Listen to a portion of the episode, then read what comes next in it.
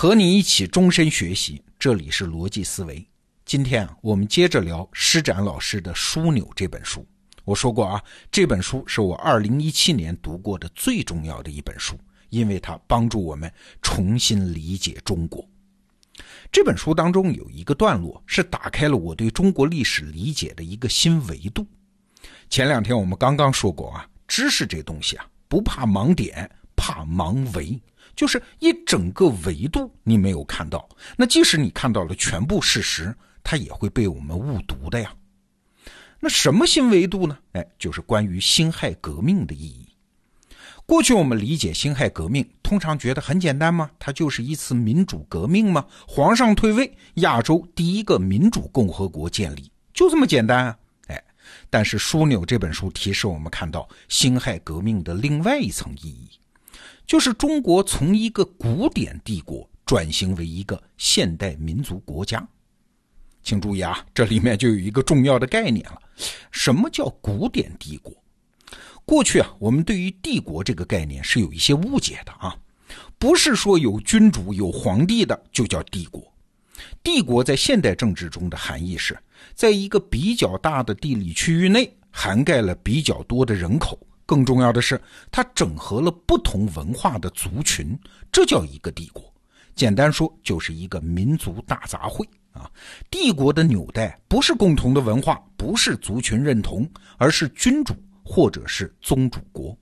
我举个例子，你就明白了。比如说，在罗马帝国内，它不仅有罗马人，还有希腊人、高卢人等等各种人，不同的民族组成一个国家，这叫帝国。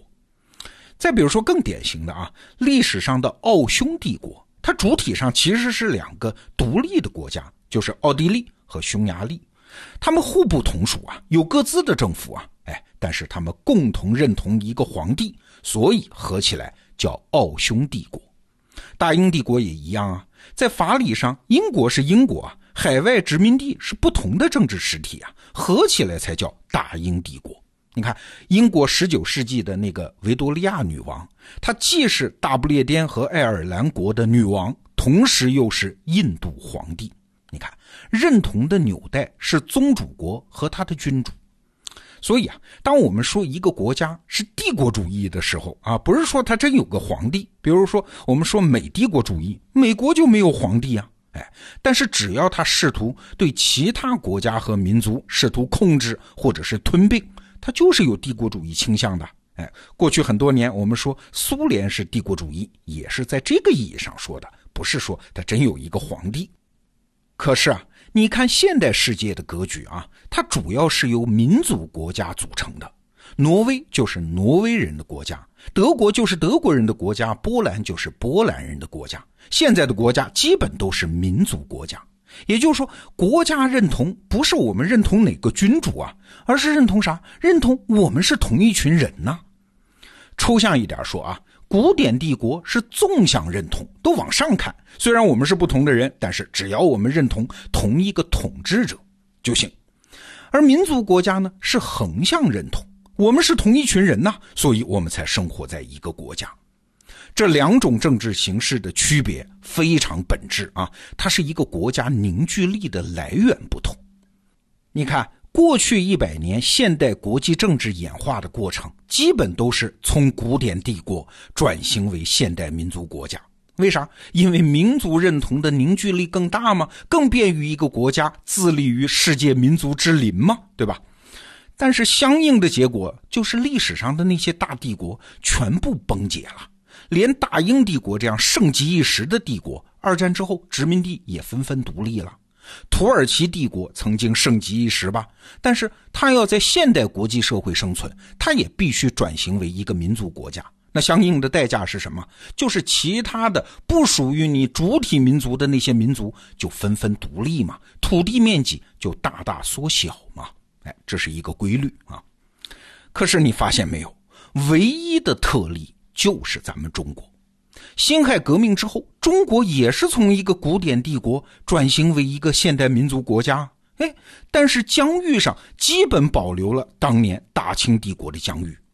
原来中国也是有很多民族组成的，但是现在我们把这么多民族合起来认同为一个中华民族啊，没有发生各个民族纷纷独立的事儿。这在世界历史上，在从古典帝国到现代民族国家的转型历史上，这是绝无仅有的。那站在今天一个中国人的立场看，当然是一件大好事啊。问题是，这个结果它是怎么发生的呢？其实啊，回到辛亥革命的现场，你会发现这不是历史的必然哦，这是一个非常惊险的过程。我们回到辛亥革命之前。当年的革命党啊，就是孙中山那批革命家，其实刚开始就是按照现代民族国家的理想来设计未来的。比如说，当时有一个大名鼎鼎的思想家叫章太炎，他就觉得在推翻清政府之后，就应该建立一个汉人政权，就是恢复以前的明朝甚至是宋朝的模式。啊，在具体构想上，章太炎甚至说：“哎，要把什么朝鲜呐、越南呐这些受汉文化影响的地方纳入中国。那至于像北边啊、西边啊，什么草原、沙漠、新疆、西藏这些地方，爱来来，不爱来算。”哈，孙中山刚开始的想法和章太炎是一模一样。你看他提的那个口号，叫“驱除鞑虏，恢复中华”。这句话哪来的？就是把当年朱元璋驱逐蒙古人的口号直接拿来用的。那这种做法呢，其实也可以理解。当时是革命，哎，有什么力量就要用什么力量啊！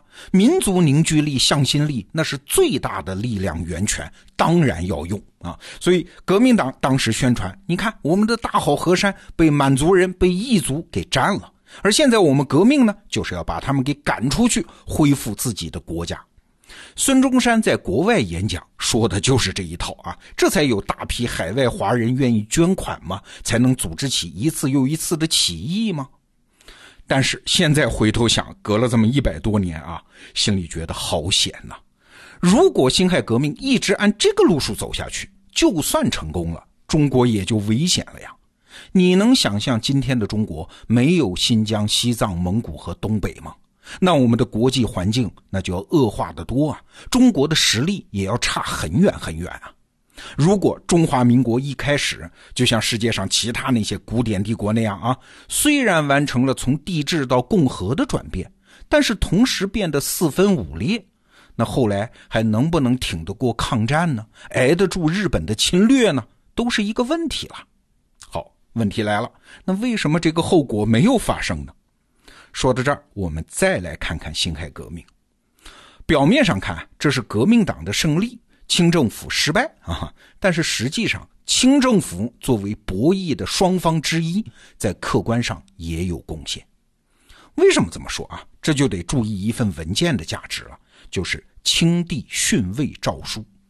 高全喜老师还专门为这份文件写过一本书。大家有兴趣可以去看《清帝训位诏书》，是一道全方位的退位诏书。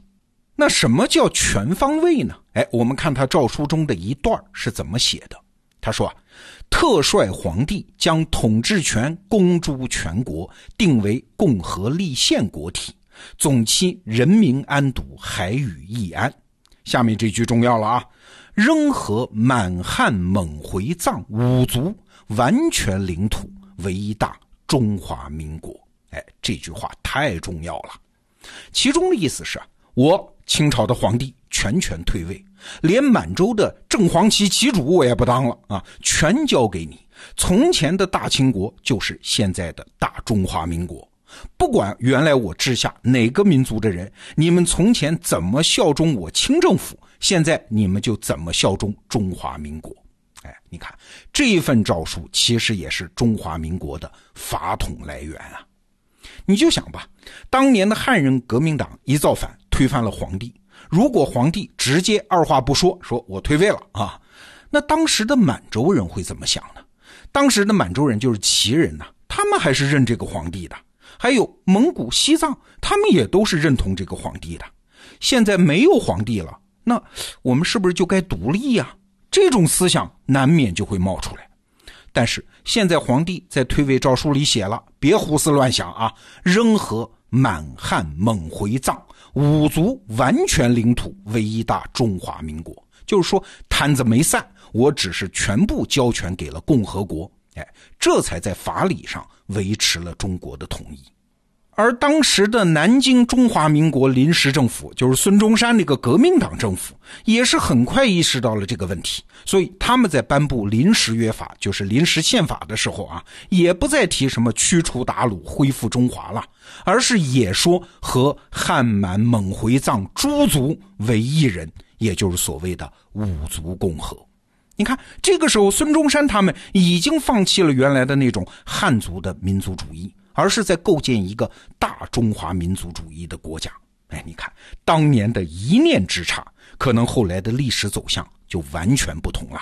这就是我们今天的题目，叫“惊险的一跃”。当然了，这个过程没有那么简单，法理上的统一只是第一步，真正让那么多个民族在身份上认同我们是一个共同的中华民族，这还是一个漫长而艰难的过程。这个话题我们明天接着聊。好，施展老师的著作《枢纽》，二零一七年我读过的最重要的一本书，无论是纸质书还是金牌版的电子书，在得到 APP 独家销售，继续推荐给你。明天见。